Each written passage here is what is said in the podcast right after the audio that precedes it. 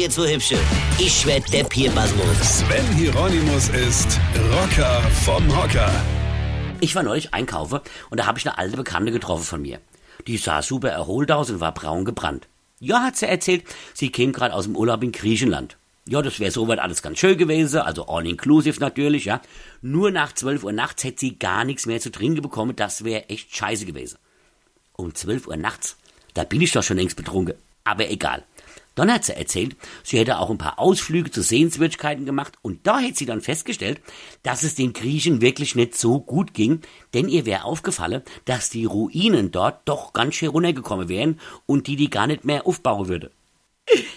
Was? Ach so, ja, nee, ist klar.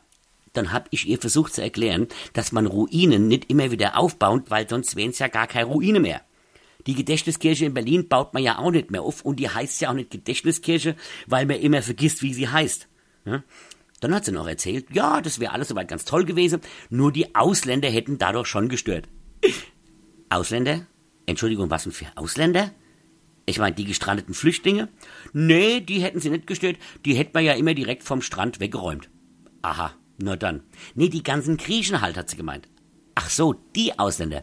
Ich habe dann versucht zu erklären, aber nur kurz, dass die Griechen da wohnen und dass das Land denen gehört und dass wir Deutsche in Griechenland eigentlich die Ausländer sind. Das hat sie jetzt nicht so ganz verstanden. Ne? Gut, mir wurde dann auch relativ schnell klar, warum die so schön braun war. Ja, wahrscheinlich auch politisch.